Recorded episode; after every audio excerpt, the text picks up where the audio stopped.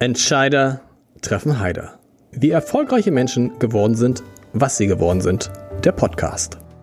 Dieser Podcast wird von der Hamburg Commercial Bank präsentiert. Die ist jetzt eine private Geschäftsbank und hat ihren Sitz, wie ihre Vorgänger, seit vielen Jahrzehnten in Hamburg. Die Hamburg Commercial Bank ist spezialisiert auf mittelgroße Unternehmenskunden.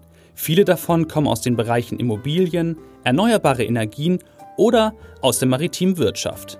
Wenn es um komplexe Themen rund um klassische Bankdienstleistungen, um Projektfinanzierung oder Kapitalmarktprodukte geht, ist die Hamburg Commercial Bank eine sehr gute Adresse. Und jetzt viel Spaß bei Entscheider treffen Heider.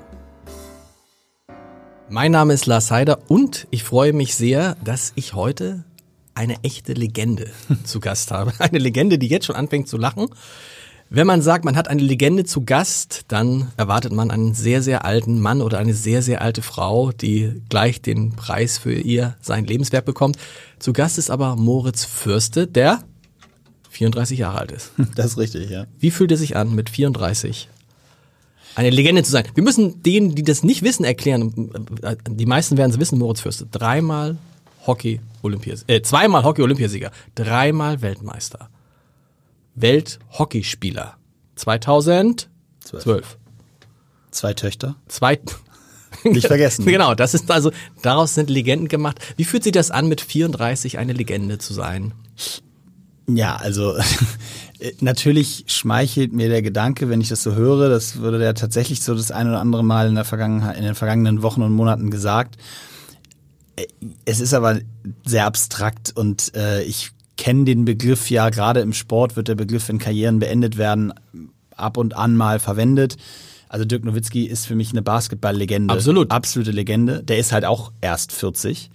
Ähm, und so gibt's eben im Sport. Im Sport ist man es, glaube ich, einfach schneller, weil die Karriere eben früher vorbei ist, als da muss so ein armer Künstler eben schon ewig für arbeiten. Und dann, wenn der irgendwann sich zur Ruhe setzt, dann ist der die Legende. Die Sportler haben das Glück, dass sie das ein bisschen früher sind. Aber sorry, ich kann über den Begriff auch, auch nur schmunzeln eigentlich, weil äh, das ist ja nichts, wo man sich selber irgendwie einkategorisiert. Das ist. Aber ich höre es. Aber es stimmt natürlich schon. Du sagst ja zu Recht dein Leben als Sportler, als Spitzensportler ja. ist zu Ende. Ja, komplett. Insofern ja. passt es, dieser Legendenbegriff ist gar nicht so verkehrt. Ja, er, er, man ist es einfach, glaube ich, nicht gewohnt, ihn im Kontext eines Menschen zu hören, der eben jetzt noch nicht jenseits der ja, 60, 70 ja. Jahre ist. Und das macht es so ein bisschen abstrakt, aber äh, grundsätzlich hast du recht, äh, äh eine Sportlerkarriere endet eben nun mal irgendwann in den 30ern im Normalfall. Und äh, wenn jemand dann in der, dem Zeitraum, Beispiel Dirk Nowitzki, äh, das erreicht hat, was er erreicht hat, dann ist er eben in dem Sport, ähm, diesen Status hat er dann da verdient, wobei man damit auch nicht zu inflationär umgehen darf. Absolut, deshalb äh, sind wir auch sehr, sehr vorsichtig. Ich glaube, der letzte Hockeyspieler, der Büdi Blunk war, noch, war auch eine Legende, ne? Vor dir. Das war so der, die letzte große Hamburger Hockeylegende, oder nicht? Ach, äh, Büdi war ein sensationeller Spieler und auch ein super Typ. Ähm, ob er jetzt die, der letzte war, wage ich jetzt. Der so genannt wurde, der vom Armblatt so genannt wurde. Ja, okay. das ist darauf wenn, wenn man diese beiden Legenden, das ist ganz gut, Dirk Nowitzki und dich vergleichen. Oh. Ihr seid beide, beide Legenden in ihren Sportarten. Dirk Nowitzki ist aber auch unfassbar reich geworden. Ne? also, äh, also finanziell. Finanziell, ja, ja. ja, sehr, sehr reich geworden. Wirst du ein Fußballer gewesen mit diesen Erfolgen, also dreimal Weltmeister? Boah, gibt's wahrscheinlich, ich weiß gar nicht, Pelé war das vielleicht oder so, ja, der dreimal Weltmeister ja, wurde. Ich war einmal auf dem Feld und zweimal in der Halle. Ja, also, gut, aber Weltmeister ja, ist Weltmeister. Ja, ja. Äh, äh, dann wärst du jetzt auch extrem reich und müsstest dir keine Gedanken drüber mehr machen, was soll ich jetzt in den nächsten Jahren machen, um davon leben zu können. Ist das so ein Punkt, der manchmal im Kopf rumschwert? So, ach, hätte ich doch eine andere Sportart gehabt als Hockey? Ich muss schmunzeln, weil du setzt ja damit voraus, dass du meinen Kontostand kennst. das stimmt. Das stimmt. Ähm, nee, ich gehe davon aber aus, dass er nicht auf dem Niveau von Dirk Nowitzki ist. Oder ist oh, das falsch? Touché. Okay. Äh, nein, das Spaß beiseite. Äh, ja, das ist so, aber das ist eine Variable, die, die kommt ja jetzt nicht überraschend. Genau. Also es ist ja jetzt nicht so, dass ich jetzt da sitze und die Karriere ist vorbei und ich denke so, hä, komisch, was hat denn Herr Nowitzki anders gemacht als ja. ich? Sondern das weiß ich seit ich seit ich 15 bin.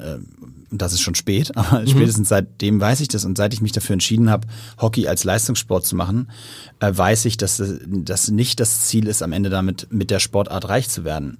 Ich glaube, dass ich ähm, darüber aber gar nicht so traurig bin. Also äh, nochmal, um es deutlich zu machen, ich hätte sehr gerne noch viel mehr Geld verdient mhm. mit meiner Sportart, weil das ist ja was Tolles, wenn ich mit dem, was ich liebe und meinem Hobby eigentlich so viel Geld verdienen kann. Da habe ich, äh, also gucke ich total eifersüchtig mhm. auf die Jungs da oben. Also oben im finanziellen also, genau. Ranking gesehen. Ähm, äh, aber das ist jetzt nichts, wo ich jetzt, wie gesagt, irgendwie überrascht bin und sage, Mensch, äh, das, was habe ich bloß falsch gemacht, dass das so ist? Weil das Einzige, was ich falsch gemacht habe, ist, ich habe mir die falsche Sportart gewählt. Aber das wusste ich vorher. Ja. Und dementsprechend ähm, habe ich mich auch damit nie so richtig beschäftigt, sondern eher mit meinem eigenen Weg und der musste logischerweise noch andere äh, Aspekte beinhalten, als nur mich auf den Sport zu fokussieren. Bin ich aber gar nicht so undankbar. Vielleicht hat es auch was Gutes, wenn man dann nicht irgendwie mit 34 so viel Geld hat, dass man eigentlich gar nichts mehr machen müsste, sondern dass man sich nochmal neu anstrengen muss.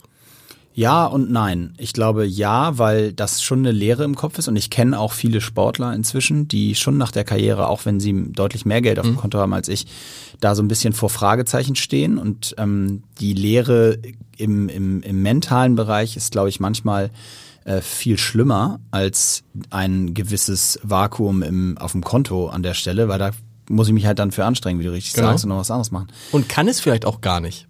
Also das eine Auch ist das? ja, das eine ist ja, ob man ein herausragender Fußballspieler ist, aber ich stelle mir jetzt gerade vor, wenn die Karriere von Pierre-Michel Lasogga endet, ob wie leicht es ihm dann fällt, etwas anderes zu machen. Ist jetzt auch wieder böse. Ja, ich Nehme weiß, zurück. Ja, ja das, deswegen kriegt er ja so Verträge verhandelt, genau. damit er sich darüber nicht so lange, genau. so schnell Gedanken machen muss. Aber ich kenne ihn nicht, keine Ahnung, er wird sich mit Sicherheit da auch ein, zwei Ideen haben. Und ansonsten kann er ja immer noch investieren äh, und sich so beteiligen. Aber wie gesagt, das ist so, dass das eins, eins der größten, wie sagt man, Vorteile ist, die ich eigentlich ziehe aus der Parallelität zwischen meiner Sportart Hockey und, und zum Beispiel den Profifußballern, dass ich musste mich mit 21 damit beschäftigen, wie geht's irgendwann mal weiter, wenn ich aufhöre, weil mir klar war, ist zwar nett, ich konnte während meiner Hockeyzeit in einer Wo eine Wohnung bewohnen, die ich bezahlt hatte und hatte ein Auto und das ist ja mit 22, 23 als Student erstmal super. Genau. Ähm, aber mir war halt immer klar, dass es der, an dem Tag, wo ich aufhöre, äh, werde ich kein Geld übrig haben, um das äh, dann für ein paar Jahre, dass das für ein paar Jahre reicht. Wollen wir einmal diesen Fußballaspekt, der jetzt so ein bisschen unvermittelt kommt, aber vielleicht einmal abschließen, weil ich habe eine Fra ja. immer eine Frage, die mich sehr beschäftigt. Ja. Und vielleicht kannst hast du eine Antwort. Kannst du dir erklären, warum der Fußball nicht nur immer nicht nur immer schon groß war, sondern immer größer wird. Ich komme ja aus dem Basketball eigentlich, äh, hab, äh, äh, und habe hab immer gedacht, eines Tages wird Basketball vielleicht zumindest ein Teil dessen abkriegen können, was Fußball so auf sich konzentriert. Es ist nicht so gekommen. Im Gegenteil, man hat das Gefühl, Fußball wird größer, größer, größer und alle anderen werden immer kleiner, kleiner, kleiner. Woran liegt das?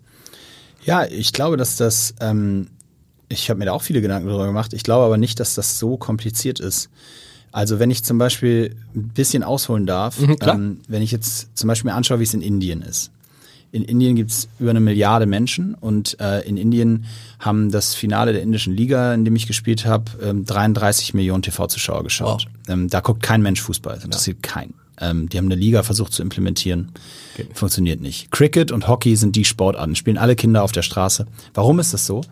Ja, weil das eine, ein Commonwealth-Land ist, also eine ehemalige englische Kolonie, wo die Briten irgendwann, ich sag mal so Ende der 20er Jahre, also nach dem Ersten Weltkrieg irgendwann in dem Zeitraum bis so in die 20er rein haben die Briten den, die Sportart dahin gebracht. Und das wurde die Kolonialsportart. Die waren sehr gut am Anfang, wurden dann äh, bei den frühesten Olympischen Spielen der Neuzeit Olympiasieger. Das prägte die Nation es hat ihnen so einen Indien hat sonst nicht viele Sportarten, mhm. in denen sie gut sind und das so stimmt. ist das gewachsen und jetzt strugglen sie gerade, weil sie die letzten 30 Jahre nicht mehr so erfolgreich sind, aber es lebt immer noch und in dem Moment, wo die mal ein Halbfinale erreichen, ist wieder die, das ganze Land verrückt. Wie, vor wie viel Zuschauern hast du da gespielt in der Spitze? Ja, die Top, also in der Spitze vor 60.000, äh, also das ist wirklich Fußballverhältnisse. Ja. Mein Heimatstadion hatte 20.000 Plätze, es war immer voll ja. bei jedem Spiel. Ich habe vier Saisons da gespielt, also aber ähm, um, um, um den Dreh zu Deutschland zu finden, ich glaube, es ist so, dass ähm, 1954 was passiert ist, was ein Zeitpunkt war, direkt nach dem Zweiten Weltkrieg, also direkt in Anführungsstrichen, mhm. aber nicht so lange später. Mhm. Und es hat, glaube ich, dem ganzen Land, jedem Menschen in diesem Land einen gewissen Schwung an, an Selbstvertrauen, an, an an Glaube an uns als, als Nation zurückgegeben. Und äh, Fußball war in dem Moment der eine große Hoffnungsschimmer, ähm, der sich da aufgetan hat. Die Mannschaft wurde Weltmeister in der Schweiz und irgendwie gegen Ungarn im Finale der absolute Underdog Deutschland nach diesem Vorrundenspiel. Also diese ganze Geschichte, die da drum kreiert wurde. Und ich glaube schon, dass das einer der Hauptträger ist, dass daraus entstanden eine, eine Bewegung wurde, die ja auch, muss man auch sagen, am Anfang oder eigentlich ja bis in die 80er hinein auch noch nicht mit so wahnsinnig viel Geld hinterlegt war. Absolut. Ne? Also denken Muss man nur mit Uwe Seeler oder so wollte ich gerade sprechen, genau. sagen, mit unserem Uwe Seeler sprechen. Das, da, da sprechen wir ja über absolut überschaubar. So, und dann, das, aber es hat eine gewisse Eigendynamik angenommen in dem Zeitraum. Und es war halt, ist halt der Sport, den man sein, mit seinen Kindern gespielt hat. Dazu kommt, also das ist so für mich so die Metaebene. Ja. Und dann kommen natürlich einige Faktoren dazu, wie die Zugänglichkeit zum Beispiel. Wenn man sich anschaut, du hast dein Beispiel Basketball genommen. Das ist natürlich in einer gewissen Form schon zugänglich, weil es gibt schon aber wie viele Basketballkörbe hängen hier in Wenig, Hamburg irgendwo genau. draußen rum? Du musst dann immer irgendwie in eine Halle, dann musst du schon mal irgendwie den, in einen Verein eintreten und so weiter. Fußball kannst du halt einfach wirklich überall spielen. Das übrigens das gleiche gilt für Handball oder Hockey. Das sind auch Sportarten. Da kannst du nicht mal eben einfach irgendwie Genau. auf die alte Landstraße oder auf die Roten Baumschüsse gehen und sagen, komm, wir zocken ein bisschen. Du nimmst einen Ball mit in den Park in irgendeine, auf irgendeine Fläche und da wird halt gekickt. Mhm. So. Und dann hat sowas eben auch, und das ist für mich der dritte in den letzten Jahren aufgekommene Punkt. Sorry, wenn die Antwort ein bisschen länger Nee, wird, aber äh, ich glaube, das ist schon auch die Tatsache, dass wir jetzt in einer Zeit leben, in der Migration ein großes Thema spielt. Was sind denn die Sportarten, die diese Kids, also Families, die jetzt nach Deutschland kommen, die die spielen und die die gewohnt sind? Das, die Schere, ich glaube, dass das noch viel mehr in die Richtung gehen wird, weil die, die, kommen, die kommen hier auch nicht aus Ländern, in denen Hockey gespielt wird Richtig, oder Basketball richtig. oder so. Genau. Wenn wir jetzt angucken, wo die herkommen, äh, ob es jetzt afrikanische Länder sind oder aus dem Nahen Osten, das sind alles Länder da, da wird eben vor allem auch Fußball gespielt. Ja. Das wird auch ein großes Problem werden für Sportarten wie Basketball, vielleicht gar nicht so sehr für Basketball wie jetzt für Hockey oder auch für Handball, was auch eine Sportart, eine tolle Sportart in Hamburg ja auch nur eine Klar. sehr bekannte Sport ist, aber Handball ist letztendlich auch krass lokal abhängig von Skandinavien und Mitteleuropa, um es mal so zu sagen. Und das wird nochmal, glaube ich, eine Herausforderung werden, wenn man bedenkt, was das jetzt auch prozentual an der Bevölkerung für einen Anteil hat. Wie kriegt man diese Families, die Kids dazu, auch andere Sportarten auszuprobieren? Das wird, glaube ich, sehr schwer. Hättest du Lust, mal für einen Fußballclub zu arbeiten? Ähm, ich, ich würde jetzt nicht sagen, ich hätte keine Lust, für einen Fußballclub zu arbeiten. Ich habe nur gerade nicht die Ambitionen, für einen Fußballclub zu arbeiten. Hamburg gibt es ja. Sind auch, in Hamburg sind aktuell alle Plätze belegt. ja. Bis äh, nächste Woche zumindest erstmal. Genau. Ein starker Bruch vom Fußball weg zu dir als Sportler. Da könnte man jetzt sehr viel, darüber könnte man jetzt sehr viel über deine sportliche Karriere sprechen. Eine Sache ist mir besonders aufgefallen. Ähm, du hast relativ früh angefangen, die sozialen Medien zu entdecken als Spitzensportler. Wie früh eigentlich? Das habe ich jetzt nicht rausfinden können. Aber du warst, so gefühlt warst du echt einer der ersten, der dann auf Facebook, Twitter, was es damals gab, unterwegs war. Ja, äh, muss ich sagen, aber sehr organisch, wie man heute Ja. sagen würde. Ich habe 2,8, glaube ich, oder 2,7. Das ist echt sehr früh, oder? Ja. Und das hing zusammen mit den Olympischen Spielen in Peking. Da ging das so irgendwie los, dann ging so eine Vernetztheit los, dann sprach man über solche Themen. Ich glaube, Facebook war da wirklich gerade in absoluten Kinderschuhen. Genau, aber da warst du noch auf Facebook unterwegs dann, genau. genau, Genau. so und ähm, ich glaube, Twitter kam ein bisschen später, Ja. ich weiß gar nicht Kam später, klar. genau wann, aber ähm, ich habe diese Sachen damals einfach gemacht. Äh, aber ich habe mir noch nie, also ich würde sagen, noch nie, wenn ich sage noch nie, ist es ein ganz bisschen gelogen, weil irgendwann habe ich schon auch angefangen zu gucken, was funktioniert und was Okay. funktioniert nicht ähm, auf meinen Kanälen. Aber ich habe das wirklich gerade die ersten, ich sag mal, zehn Jahre, acht Jahre, äh, habe ich das wirklich einfach nur frei Schnauze Warum hast du es gemacht? ich hatte, also erstmal einer der Gründe war, weil es neu war und weil es irgendwie damals angesagt Ja. war. Man macht, also ich war ja auch zu dem Zeitpunkt irgendwie 23, also total Zielgruppe Ja. und so Vernetztheit. Ich kam auch noch aus dem alten StudiVZ-Alter. Also äh, StudiVZ, ich weiß gar nicht, ob überhaupt Das, was, was wissen die meisten Leute gar nicht mehr. Das war mal, man dachte mal, das wird ein großes Ding. Ja, das war so ein bisschen wie Nokia, haben die. Genau. Das dachte man auch, wird ein ganz großes Ding. Also StudiVZ war halt so, da, da hat sich das alles getummelt. In meiner Schulzeit war man da irgendwie angemeldet. Das war ja im Grunde genommen wie Facebook von der Idee her ein bisschen vergleichbar zumindest. Und dann kam Facebook und dann ist man halt zu Facebook gewandert. Und so habe ich das auch gemacht und habe mir da aber nie Gedanken drüber gemacht, was das jetzt bedeutet. Hast aber auch angefangen, doch, aber auch aus der Kabine mal ein, ein, ein, Foto zu schicken oder Ja. irgendwas und, und ein Film oder sonst was alles, ne? Ja, aber völlig ohne Strategie. Gab's Also dann, aber war damals, das muss doch damals ein Tabubruch gewesen sein. Hat da nicht mal ein Trainer gesagt, sag mal hier, Fürste. ich glaube, das haben die gar nicht Okay. mitbekommen. okay. Ich glaube, das haben die gar nicht mitbekommen, okay. weil die waren ja nicht bei Facebook. Also Stimmt. die waren ja alle nicht da. Ich glaube nicht, dass das am Anfang da jemand irgendwie mitgekriegt hat.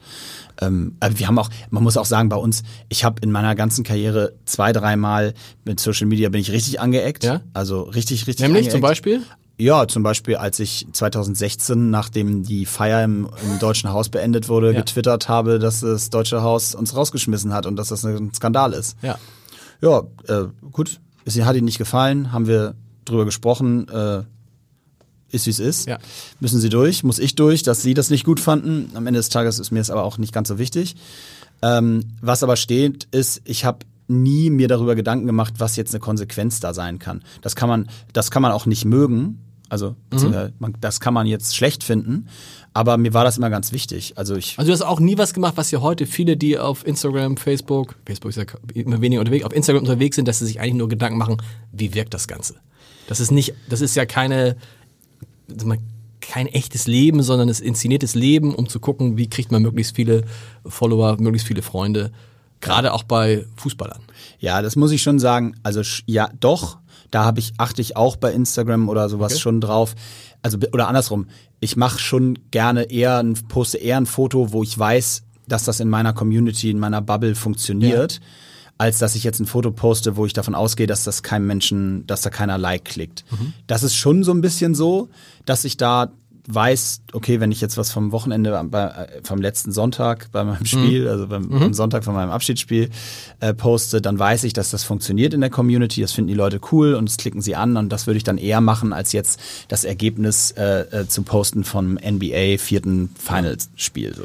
Du hast ja in deiner, schon während deiner Zeit als aktiver Spieler angefangen im Bereich Sportmarketing zu arbeiten. Machst du eigentlich auch sowas, dass du Sp- Spieler, andere Sportler berätst, wie sie mit sozialen Medien umgehen sollen?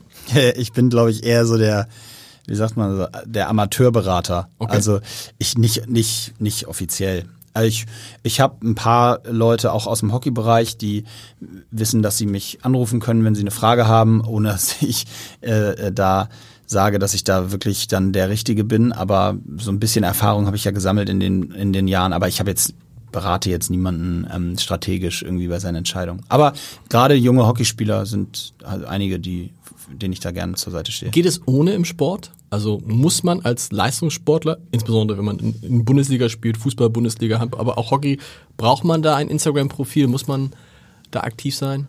Ähm, nein, muss man nicht. Ähm, es ist aber so, und das, das, äh, da bin ich auch ein Verfechter und da, auch da wieder kann es sein, dass das Leute nicht verstehen, da meine Meinung. Ich sehe das aber so, dass du als Sportler schon eine Marke bist. Absolut. Also äh, und auch als das verstehe. Und es ist ein bisschen zu naiv und zu äh, blauäugig, immer nur so zu tun, als wenn, ach Mensch, Fußball ist doch ne, einfach nur ein Spaß und so an der Sache. Und nein, da geht's um Milliarden. Und die Spieler, das ist, sind Marken und Marken, die sich für besonders, das sind letztendlich kleine Startups, ja, die dann irgendwann in einer Growth-Phase sind und versuchen zu wachsen und den besseren Verein zu ergattern und damit das bessere Gehalt und am Ende irgendwo so am Maximum anzukommen. Genau wie jedes andere Startup auch. Und dafür brauchst du in einer gewissen Form auch einen Markenauftritt. Und da brauchst du vielleicht auch jemanden, der dich da berät. Und da Weil das ist ja jemand, der spielt gut Fußball, der jetzt aber keine Ahnung davon hat, wie man eine Marke aufbaut, aber vielleicht auf einmal eine Million Follower auf Instagram hat. Ja, genau, oder noch mehr. Noch und, mehr. Genau, und da, das ist ja, und das ist ja das Spektakuläre, der, das ist ja dieser Riesenvorteil. Wenn du ein Startup bist, was irgendeine Marke aufbaut, hast du halt nicht eine Million Follower. Mhm. Hier hast du diese Reichweite automatisch dadurch, dass du diese Fans hast. Und damit schlau umzugehen, das ist, glaube ich, schon was, wo ich auch sagen würde, dass Berater wichtig sind. Wir können jetzt darüber diskutieren, ob die Berater, die beraten, das richtig machen.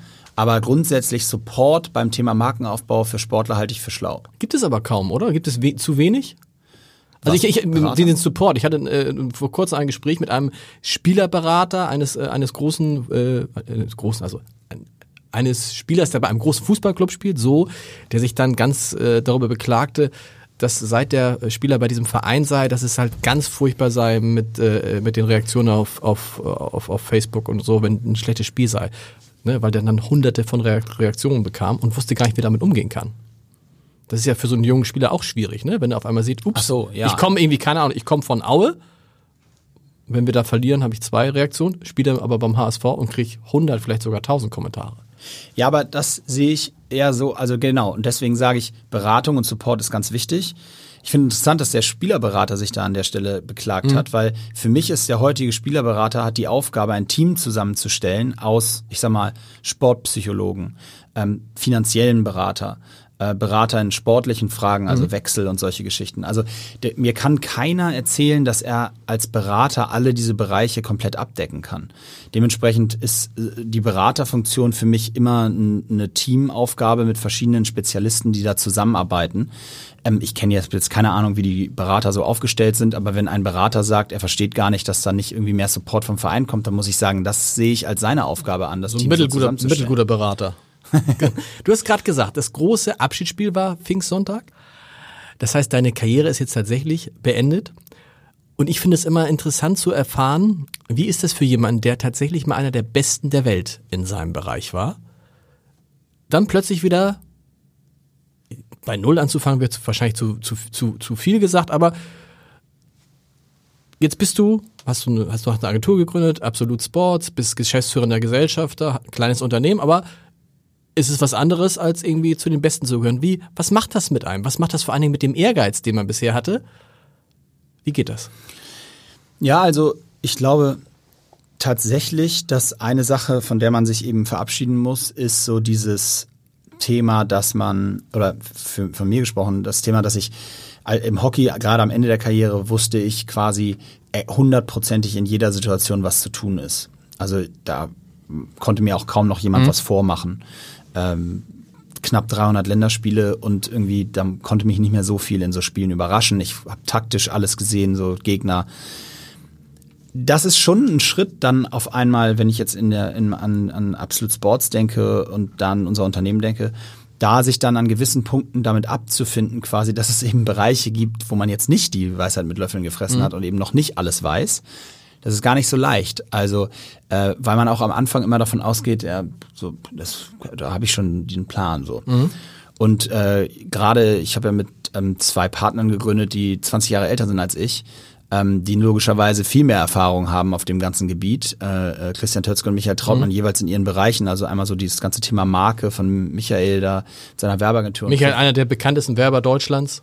Genau, ne? absolut, mhm. absolut. Und ähm, Christian bestimmt einer der bekanntesten Event äh, äh in, in, in Deutschland. Erfinder all dieser Dinge, so Cyclassics, was so in Hamburg Beispiel, so an, an, genau. an großen Veranstaltungen. So, natürlich haben die tausendmal mehr Ahnung in diesen ganzen Themen. Und da mich am Anfang so als eben auch dritter Partner und Gesellschafter äh, da so dann unterzuordnen und zu sagen, okay, pass auf, hier, ich habe so meine Ideen, aber klar, am Ende des Tages habt ihr da die mhm. Hauptkompetenz an den Stellen zumindest. Ähm, das ist nicht so leicht, aber wenn du, weil du Motivation gefragt hast, muss ich sagen, äh, ja, noch viel, also da lässt es überhaupt keinen Abriss. Weil da meine Motivation besteht jetzt ausschließlich darin, sozusagen in diesen Bereichen auch wieder Weltklasse zu werden. Sozusagen. Tatsächlich. Ja, auf jeden Fall. Also ich Fall. kann mir vorstellen, dass man das, also man drosselt man den Ehrgeiz da nicht und sagt, oh, ich habe es einmal geschafft. Nee, überhaupt nicht. Überhaupt nicht. Nein, über, überhaupt nicht. Im Gegenteil. Also ich, ich kenne ja nun die, ähm, die Position, wie es ist, wenn man irgendwie da an der Weltspitze kämpft bei so einem Thema. Und äh, mein Ziel ist in allem, was ich tue, irgendwo immer äh, der Beste oder einer der okay. Besten zu sein. Da bist du jetzt aber noch einen Schritt vorne fährt. Absolut. Wie groß ist die Firma im Moment? Wir haben so 18 Mitarbeiter. Mit 18 Mitarbeiter, das heißt, um zu den großen auf, da ist noch, aber das ist tatsächlich das Ziel zu sagen, ich möchte eines Tages auch in diesem Bereich zu den Besten der Welt gehören? Naja, also ich finde nicht, dass die Besten der Welt sich unbedingt durch. Nee, nee, nee hat mit Größe nichts zu tun, ne? Genau. Genau, also ich, wir wollen auch gar nicht viel weiter wachsen, ja. mitarbeitermäßig. Ähm, ja, na klar. Wir, ich, wir, wir haben ja ein Eventkonzept entwickelt, äh, High Rocks, wo wir den Anspruch haben, äh, das beste Sportevent im Fitnessbereich zu, mhm. weltweit zu werden. Ich muss einmal erklären, was High Rocks ist, für die, die es ja. noch nicht ausprobiert haben. Können sich es angucken, okay. highrocks.com.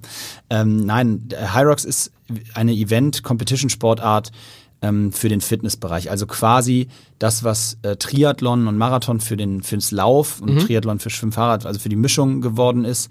Ähm, das ist High Rocks für den ganzen Fitnessbereich. In dem Bereich gibt es kein Competition-Event, also kein vergleichbares Event, wo du am Ende eine Zeit bekommst. Ähm, das haben wir entwickelt und ähm, machen wir jetzt in Deutschland, Österreich und jetzt starten wir in den USA gerade. haben da eine kleine Firma gegründet, wo auch vier Leute noch sitzen, ähm, ja, und legen jetzt voll los. Du bist ja erst als Angestellter gestartet während deiner Karriere. Duale Ausbildung, hast bei Zink gearbeitet, das frühere Camper Trautmann, also eine große Werbeagentur. Genau. Hast da auch Sportmarketing gemacht. Warum hast du jetzt den Schritt zum Unternehmer gewagt? Das ist ja ein Wagnis. Ja, ähm, das ist relativ einfach zu beantworten, weil ich nach dem nach Rio äh, da in der Agentur bei Think zusammensaß und ich hatte mit Michael Trautmann, der ja sozusagen als Partner von und Gründer von von der Agentur ähm, mich da auch an Bord geholt hatte nach meinem Studium. Ähm, mit dem relativ klaren Plan und wir wollten das Sport, Thema Sport dort in, implementieren. Ich halte das auch nach wie vor für schlau. Das haben auch andere Jungfrau Matt ist damit richtig groß geworden, richtig, gemacht, aber auch genau. ausgegliedert dann. ausgegliedert, Genau. genau, aber schon auch unter, unter dem, der Leitung. Ähm, das hat da nicht funktioniert. Das haben einfach die anderen Vorstände auch in der Form nicht, äh, Okay. nicht mitgespielt, das Thema, so wie Michael das gespielt hat. Und das funktioniert einfach nicht in einem Unternehmen, wenn von vier Vorständen drei das Thema nicht so, Sport nicht so spannend finden. Und das haben wir dann zum Glück Ende 2016 relativ schnell gemerkt, beziehungsweise die haben es auch offen kommuniziert, dass es so ist. Und dann haben wir, haben Michael und ich zusammengesessen und hatten äh, Christian Tötzke kennengelernt im Bewerbungsprozess um die Olympischen Spiele in Hamburg. Da hatten wir, das ist ja leider nie bekannt geworden, aber da haben wir drei zusammen noch mit dem Andreas Fischer-Appelt, also einer großen PR-Agentur hier aus Hamburg oder einem der großen Macher, ne, der Ja. Gründer. Mit denen saßen wir zusammen und haben äh, zu viert als, als Konglomerat sozusagen ähm, den weltweiten Pitch um die Bewerbungskampagne gewonnen. Also wir hätten die Werbekampagne für die Olympischen Spiele Hamburg Wenn das, oh, das, das weiß so echt keiner. das weiß keiner. Wir haben uns gegen 46 weltweite Agenturen durchgesetzt. Das heißt, den, den Pitch hat damals die vermeintliche Betreibergesellschaft in Richtig. Hamburg noch gemacht, die von Die Niklas Hill, gele Niklas Hill genau. geleitet, genau. Vor denen waren wir dann im Pitch-Finale. Und Da waren Unten an der 46, Elbe. okay. Nee, 46 waren ursprünglich Okay, dabei, im aber Finale okay. waren noch drei. Okay. Und wir haben dann am Ende gewonnen und hätten Wow. eben, wie gesagt, diese Kampagne geleitet und das war ja auch kein schlechter Etat, also da wäre das The- Thema dann auch, auch durch gewesen. Äh, Das wäre auch ein cooler Job gewesen. Das also, heißt, für dich war diese, diese, diese, dieser Volksentscheid, also nicht nur für mich, der, das, der sich davon geträumt hat, aber für dich war das, hat es doch eine ganz andere Bedeutung. Für mich war der in allen Belangen ein absoluter Ja. Schlag mitten in die Ja. Visage. Ja. Man, st- man stellte sich vor, der wäre nicht so gewesen. Es ging ja dann um, um ein paar Prozentpunkte. Ja, dann hätten Dann, wär, wir dann hätte, wär, wirst du, würdest du hier heute sitzen und hättest äh, vielleicht eine Kampagne gemacht mit der Hamburg. Das ist ja das Absurde. Wahrscheinlich wirklich den Zuschlag gekriegt hat, weil am Ende, ja, ja. weil am Ende war dann ja keiner. Die ganzen tollen Boston und Co. war alles nicht mehr da. Nee.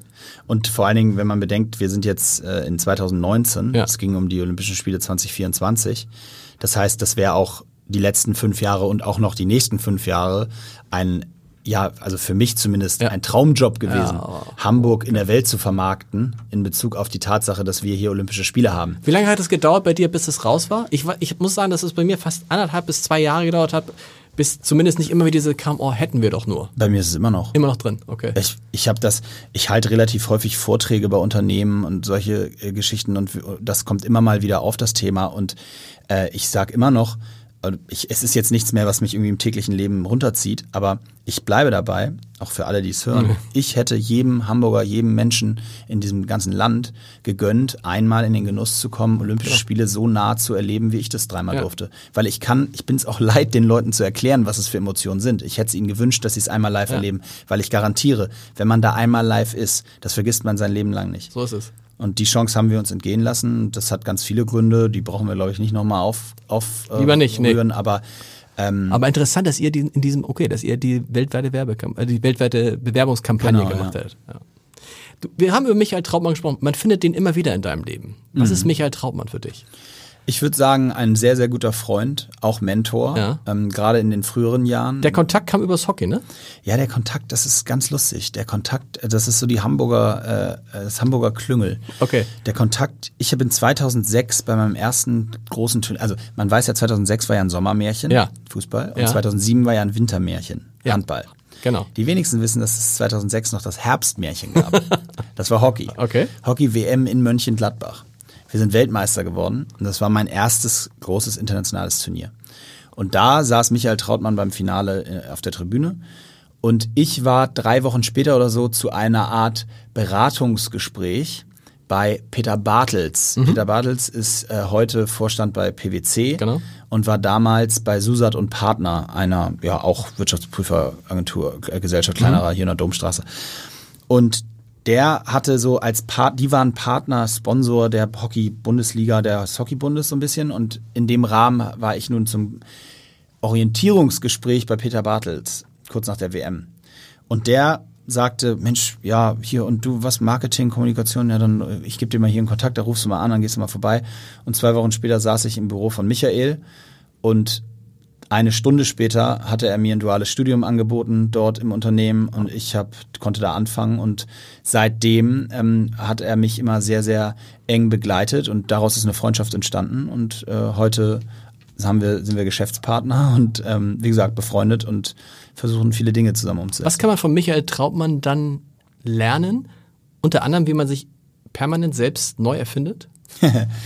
Ja, ich, also Michael Das ist ja erstaunlich. Also ich weiß nicht, ich weiß gar nicht, wie alt er ist, aber man hat das Gefühl irgendwie, der macht alle zwei Jahre macht er irgendwie was Neues, wo man erst denkt, ist das nicht riskant und das wird dann aber auch erfolgreich. Also akt aktuell hat er zum Beispiel einen sehr, sehr erfolgreichen Podcast, wo es um neues Arbeiten geht. Ja, ja. Auch sehr früh begonnen. Ich glaube, ist bei Folge 120, 130 Ja, ja. oder so, genau. Ja, und mit zwei in der Woche inzwischen. Genau.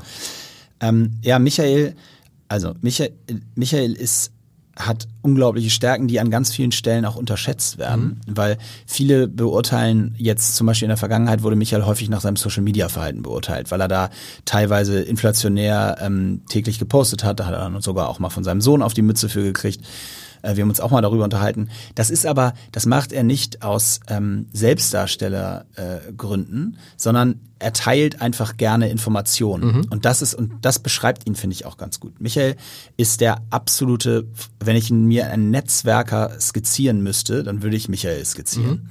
Er ist unglaublich gut da drin, Kontakte zu pflegen und ähm, Leute zusammenzuhalten, auch Kontakte zu knüpfen. Wenn du mit Michael über irgendein Thema sprichst, fallen ihm 20 Leute ein, äh, die er zu dem Thema noch schnell anrufen kann und auch nochmal eine Meinung abholen kann.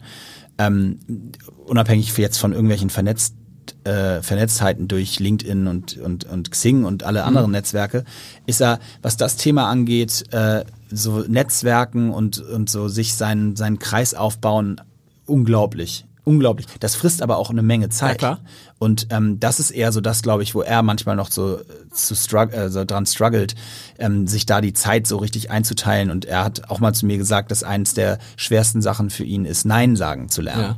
Und äh, das ist auch eine Sache zum Beispiel, die ich dann relativ früh versucht habe, für mich ähm, besser zu machen, dass ich lerne, doch schneller Nein zu sagen, auch mal bei Themen, die mich Zeit kosten, aber mir eben nicht den, den Return bringen, den, den ich mir wünsche. Er muss auch irgendwie ein Händchen haben für junge Leute, weil ich weiß, dass er auch mit Philipp Westermeier, dem Gründer der Online-Marketing-Rockstars, relativ eng ist, dass der auch sehr gern auf seinen Rat hört.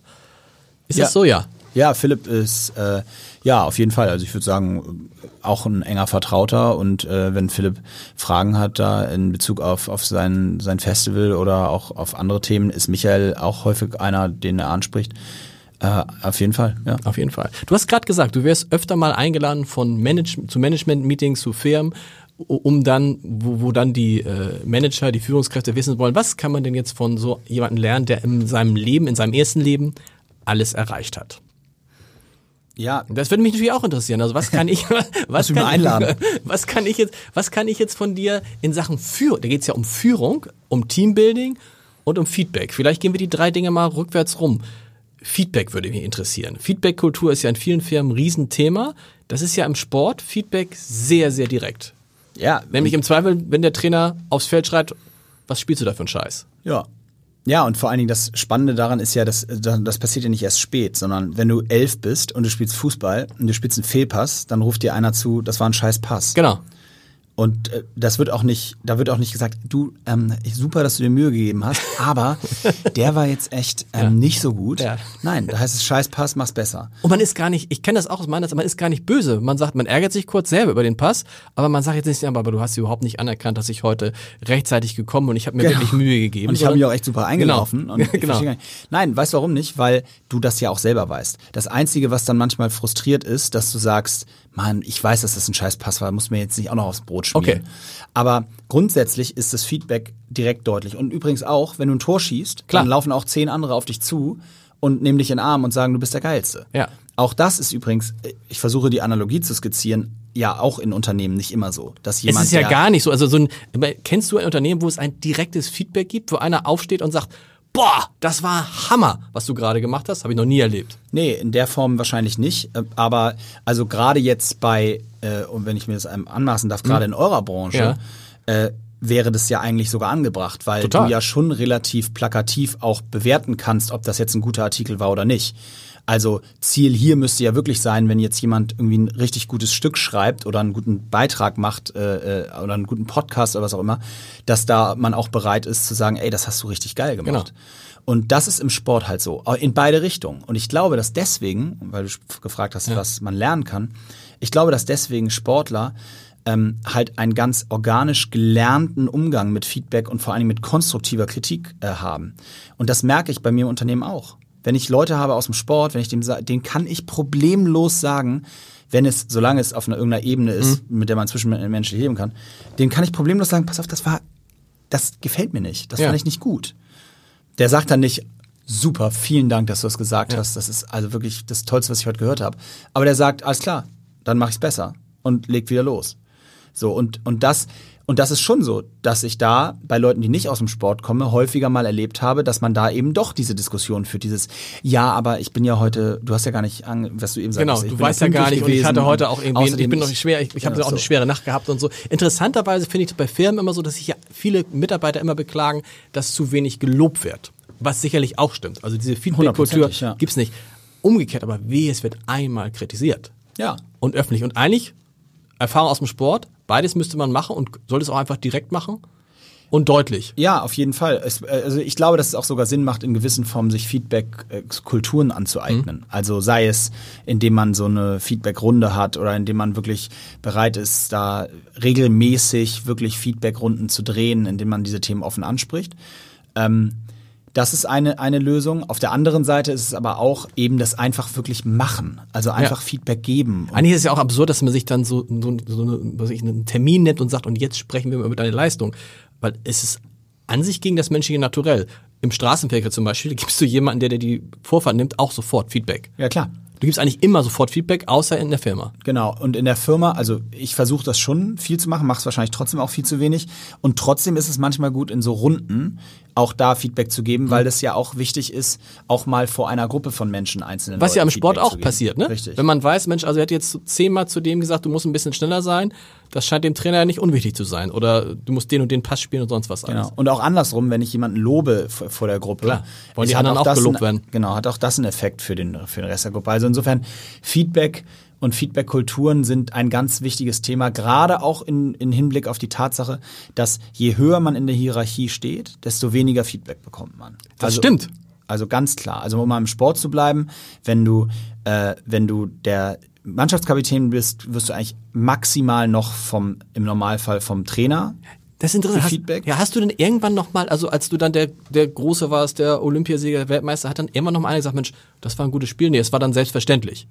Ja, es Wenn ist, Fürste spielt, ist ja klar, das ist, es ne? ist tatsächlich so, dass, also nicht ganz so extrem, aber es ist tatsächlich so, dass es dass es echt weniger wird. Und Absolut. dass auch gerade je stärker du bist, desto mehr wird auch von dir erwartet. Und dann ist eben manchmal, bin ich aus Spielen gegangen und war mega zufrieden und da gab es dann keinen, der Keine. gesagt hat, irgendwie geiles Spiel. Und dann wurde aber drei Leuten auf die Schulter geklopft, wo ich dachte, Moment mal, also fand jetzt. Aber das ist, gehört dazu, das ist Anspruchsdenken. Und das, das gehört, wie gesagt, dazu. Es ist nur eben, man muss es wissen. Also ich muss, und das muss auch allen klar sein. Und das ist vor allen Dingen übrigens auch dann Geschäftsführer oder, oder Trainer oder, oder was weiß ich, Aufgabe, das auch ein bisschen zu steuern. Übrigens ganz schlimm auch für einen Trainer, weil den Feedback meistens gar keiner. gar keiner. Ich überlege gerade, ob jemals jemand zu Angela Merkel sagt, das hast du aber jetzt gut gemacht. Ja, wahrscheinlich, Wahrscheinlich nicht. Wahrscheinlich Und ich nicht. kann das von, von mir erzählen, dass es einmal ein Geschäftsführer bei einem Jahresgespräch, bevor es dann um die Zielvereinbarung und sonst was ging, sagte zu mir, ich wollte dir mal sagen, du hast echt einen guten Job gemacht dieses Jahr. Und dann stand ich da und dachte, das ist das erste Mal in sechs Jahren, dass das jemand sagt. Ja, und es ist auch, und guck mal, so wie du es gerade schilderst, was ich daran spannend finde, ist, wenn ich mir jetzt vorstelle, dass das jemand zu mir sagt, da wäre ich erstmal irgendwie gefühlt so ein bisschen peinlich berührt und würde so denken, so, weil, weil das so unnormal ist. Genau, ich war auch peinlich. Ich Ich habe erst gesagt, ups. Und dann hat, hat es sich aber, fühlt sich dann trotzdem sehr gut an. Natürlich. Ja. Aber, und, der, und das Schlimme ist, finde ich, dass der Impuls bei uns immer so ein bisschen so ist, in unserer Gesellschaft, Ja. glaube ich, sogar so ist, dass man immer das Gefühl hat, der will mir den Arsch kriechen. Genau. Also der will doch Deshalb, deshalb sagen viele, viele Kollegen, wenn die, wenn die mal was Nettes zu mir sagen, also von Kollegen, nicht, dass du denkst, ich will jetzt schleimen. Ja, aber genau. ich wollte dir mal sagen, Wo du denkst, wie absurd. Genau. Also wir haben also offensichtlich sind wir schon so weit, dass ich nicht mal mehr einfach sagen kann, Lars, das hast du toll gemacht. Genau. Weil immer die Gefahr, ich, ich mit der Gefahr rechnen muss, dass die Leute um mich rum denken, boah, ey, der Fürste, was für ein Schleimer. Guck mal, der sagt immer dem Chef, was Genau. er, so, und das ist doch dramatisch. Das ist eigentlich. echt dramatisch. Okay, das kann man, das kann man, das ist sehr gut, sehr guter Punkt. Das kann man lernen. Was kann man in Sachen Teambuilding von so einer Mannschaft lernen? Eigentlich alles. Äh, Ja, ja, ja, alles. Ähm, auch da ein bisschen angefangen. Ich, ich, ich definiere Teams ähm, immer am der Phase des Performing. Es gibt so von Tuckman so eine ganz spannende Teamuhr. Ich weiß nicht, ob Mhm. Kenn ich du die nicht, kennst. Die ist, die ist echt cool. Die heißt so, dass sie, das sind vier Phasen: Norming, Storming, äh, Forming und Performing. Mhm. So und die letzte Phase logischerweise ist die Performing-Phase. Und ich glaube, dass in, gerade in Unternehmen ähm, Teams zusammengesetzt werden. Also ich versuche jetzt hier so bildlich die Analogie zu Mhm. eurem Unternehmen hinzukriegen, aber keine Ahnung, hast irgendwie eine geile, ein geiles Thema und dann setzt irgendwie drei, vier Leute drauf Genau. an und dann sollen die das so zusammenpacken und dann soll da am Ende möglichst ein gutes Stück bei rauskommen. Ich glaube, dass zu schnell ähm, vielleicht ist es kein gutes Beispiel gewesen, aber ich glaube, dass zu schnell gerade im Unter in Unternehmen auf Performing gegangen wird. Also es wird sich halt in Mannschaften unglaublich viel Zeit dafür genommen, diese Storming-Phase, das ist die zweite und für mich wichtigste, erstmal durchzuleben. Also zu gucken, wie sind die Hierarchien, wer versucht da welchen, äh, welchen Platz für sich im Team einzunehmen, wer versucht die Standards zu schießen, wer will, ist eigentlich besser, wer, Genau. wer sollte Captain sein, wer, wer, wer soll das Team will. Also diese Storming-Phase, die, der wird unglaublich viel Zeit in so einem Mannschaftsprozess äh, eingeraumt, geräumt. Und danach kommt die, kommt die Norming-Phase, in der dann die, die Regeln festgelegt werden. Also, okay, pass auf, wir haben, wissen jetzt die Hierarchie, wir wissen jetzt, wie es Bescheid ist. Und jetzt machen wir hier, pack, da, so, das sind die Leitplanken, in denen wir uns bewegen. Und innerhalb der Leitplanken versuchst du dann so die individuelle Qualität innerhalb dieses Kollektivs rauszuholen. Diese Leitplankendefinition muss natürlich wieder ein bisschen gesteuert werden von einem Teamführer oder einem Captain oder einem Trainer oder wie auch immer. Und dann am Ende kommt Performing. Genau. Und in der Mannschaft ist dieser Prozess relativ deutlich. Das ist eine Vorbereitung, da geht's da, dann kommen irgendwann Nominierungen und am Ende kommt dann das Turnier und da ist die Performing-Phase.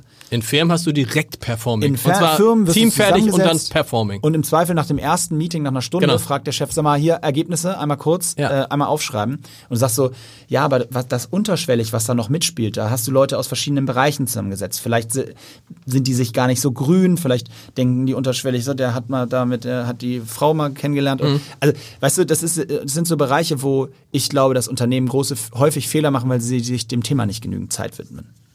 Total, total interessant. Also genau wie du es beschreibst, ist es so, glaube ich, dass, ähm, wenn ich mal auf uns gucke, dass immer schnell gefragt wird, so was sind die ersten Ergebnisse? Was man bei einer Mannschaft nicht fragen würde, weil die Mannschaft erstmal in der Vorbereitungsphase ist. Genau. Übrigens hast du auch gerade sehr schön erklärt, was das Problem beim HSV ist. Nein, weil es einfach diese, die haben einfach die, die ich glaube beim HSV ist die, ist, ist die Zeit zwischen äh, Norming und Performing, Storming und Performing einfach zu kurz. Ja, im Oder? Zweifel.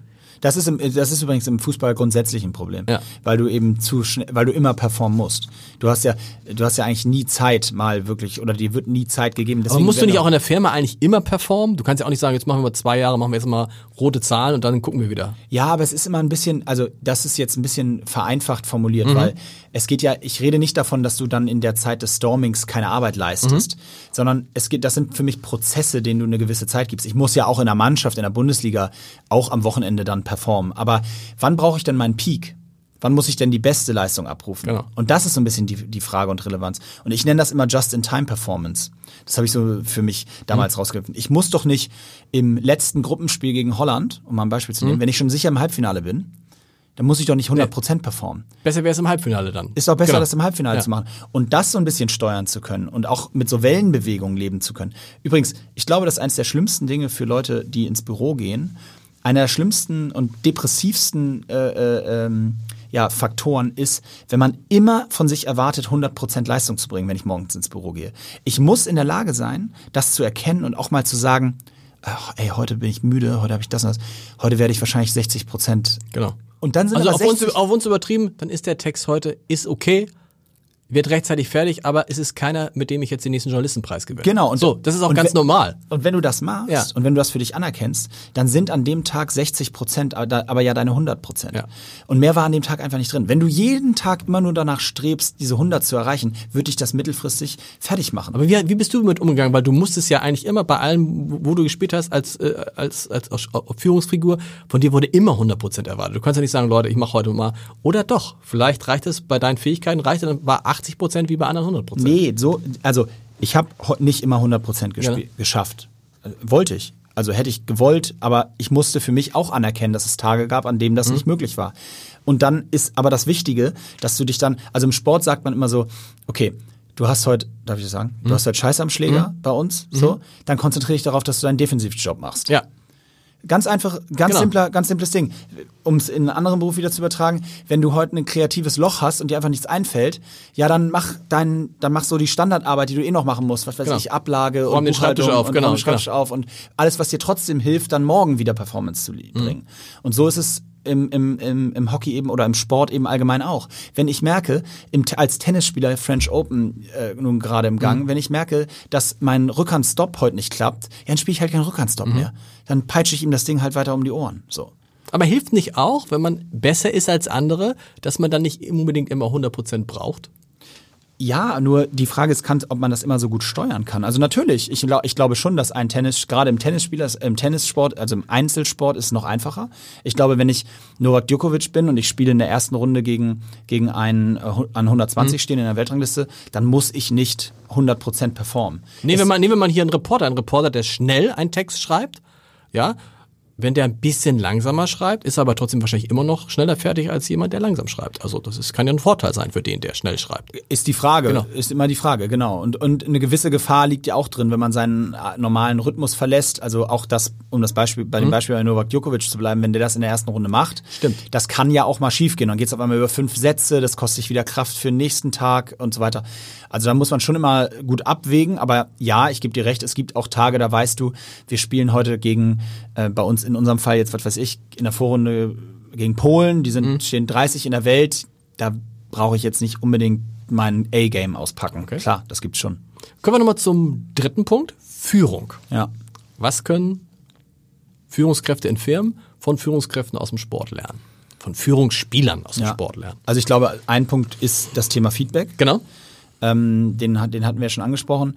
Und ich glaube, es grundsätzlich äh, die Fähigkeit ist, in Teams zu performen. Also ich habe immer schon gelernt im normalen Umgang, dass ich nur gut bin, wenn ich eine Mannschaft um mich rum habe, also in der ich Teil bin, die gut ist. Anders funktioniert's nicht. Es bringt in einem im Mannschaftssport gar nichts, zwei Weltstars zu haben, wenn 14 Leute da drumherum oder neun auf dem Platz stehende äh, da drumherum die Leistung nicht im Ansatz bringen können, dann wirst du kein Spiel gewinnen. Keins. Das ist halt auch der Unterschied zum Einzelsport. So, und von daher ging es für mich in meinem ganzen Sportlerleben immer darum, zu versuchen, so die breite Masse des Teams, die alle besser zu machen, Genau. damit das mein Ergebnisziel als Mannschaftsführer dann aufs Podest hebt, im wahrsten Sinne des Wortes. Und wie verhindert man dann, dass man dann irgendwie doch das Gefühl hat, naja gut, die anderen sind doch eigentlich auch nur so gut, weil ich so gut bin? Nee, das, da, also das, Nee, das ist ja so, so das ist eine Gefahr besteht ja, ne? wenn man lange in einer Position ist, jetzt nicht nur, nicht nur als Spieler, sondern auch als, wenn man dann Vorstandsvorsitzender ist und es ist sieben oder acht oder neun Jahre und das Unternehmen entwickelt sich großartig und man sieht, naja, also eigentlich bin ich ja hauptsächlich dafür verantwortlich. Gibt's ja solche. Das finde ich aber schon krass. Ja. Also das fände ich auch anmaßend. Also selbst als Vorstandsvorsitzender, ja, äh, kannst ja viele Sachen richtig entscheiden und machen. Aber äh, wenn da wirklich sich jemand hinsetzt und sagt, das haben die alles mir zu verdanken, das, das ist schon, äh, glaube ich, sehr weltfremd. Also so habe ich auch äh, nicht mal im Ansätzen jemals gedacht, das macht auch gar keinen Sinn. Wir sind elf Spieler auf dem Platz, äh, äh, davon spielen, haben die anderen zehn einen genauso bedeutenden Job. Und natürlich ist es so, dass einzelne Spieler besser zu ersetzen sind als andere. Aber am Ende des Tages hat jede, also haben wir, die Nationalmannschaft hat genau wie der UAC, mein Heimatclub, auch gut performt an Tagen, wo ich mal nicht dabei Ja. war, weil ich verletzungsbedingt gefehlt habe. Also äh, das kriegt man im Kollektiv immer irgendwie gelöst. Es gab keinen Spieler auf der Welt, glaube ich, in keiner Sportart, wo der aufgehört hat und dann, außer vielleicht Cristiano Ronaldo bei Real Madrid. Das ist ja das, das ist ja das Schlimme, dass irgendwie am Ende dann doch tatsächlich wirklich jeder ersetzbar ist. Gibt es irgendeinen Unternehmer in Hamburg, wo du sagst, boah, das ist so jemand, der kommt so richtig in die, in die Richtung von dem, was du beschrieben hast, der macht da, was du so mindestens beurteilen kannst, alles, alles ziemlich gut und ziemlich richtig? Äh, ich, ich muss sagen, witzigerweise, dass wir ihn schon genannt haben, weil ich finde, dass Philipp Westermeier mit den Online-Marketing-Rockstars ein Produkt geschaffen hat, was ich unglaublich spannend finde. Ähm, das Gesamtprodukt dahinter, äh, der ganze Apparat, ich kenne ihn auch ganz gut, äh, ist äh, echt hochinteressant. Ähm, ich bin sehr gespannt, wo die Reise noch hingeht, weil gefühlt ist das jetzt auch so ein bisschen beim Peak und das ist auch wieder so ein Thema. Ja. Spannend, was da jetzt so als nächstes noch an Ideen kommt. Ähm, ansonsten muss ich gestehen, dass ich, dass das so ja so ein bisschen meine Welt ist und auch mein äh, mein äh, mein Jahrgang mehr oder weniger Ja. ist. Äh, ansonsten kann Philipp ich ist das, viel älter als du. ist viel älter, ja. das stimmt, das ist deutlich. Sechs Jahre. als ich, ja. Ähm, aber dementsprechend glaube ich, wird das äh, Also auch so vom Typchef her, ne? der macht genau das, was du, der ist, äh, obwohl der ja sehr erfolgreich ist und auch sehr Ja. im Fokus steht, ist er aber nicht ein, der sich jetzt besonders viel daraus macht. Nee, das null, wirkt ja also, nicht so. Nö, überhaupt nicht. Also redet auch jetzt privat nicht den ganzen Tag darüber, was er jetzt wieder Tolles gemacht hat, obwohl das könnte, Ja. äh, von morgens bis abends. Ähm, ja, ich finde seine Art sehr angenehm, wie er, wie er so diesen Laden auch führt und wie, wie das ganze Thema da wächst. Ich begleite das schon ein Weilchen. Moritz, vielen Dank, dass du hier warst äh, und äh, ich glaube, ich würde mich freuen, wenn wir das alles nochmal vertiefen könnten äh, bei einem nächsten Podcast. Was ist mit deinem Podcast eigentlich? Du hast ja auch, hast du einen gemacht? Machst du den noch? Ja, ja, ich mache Der läuft noch, ne? Mo Sports. Mo Sports. Wer ist der nächste Gast? Ähm, das ist eine sehr gute Frage. Das kann ich nicht beantworten, weil das ein bisschen darauf ankommt, wann der rauskommt und wer Okay. dann bei uns geplant ist. Das kann ich jetzt ein bisschen. Ich könnte erzählen, wie ich Marvin Willoughby entdeckt habe. Die Geschichte ist leider nicht ganz, äh, nicht ganz wahr, aber ich könnte sie auf jeden Fall in zehn Minuten erzählen. Okay. Wenn du mal jemanden brauchst. Alles Vielen klar, Dank. ich Vielen. Dank.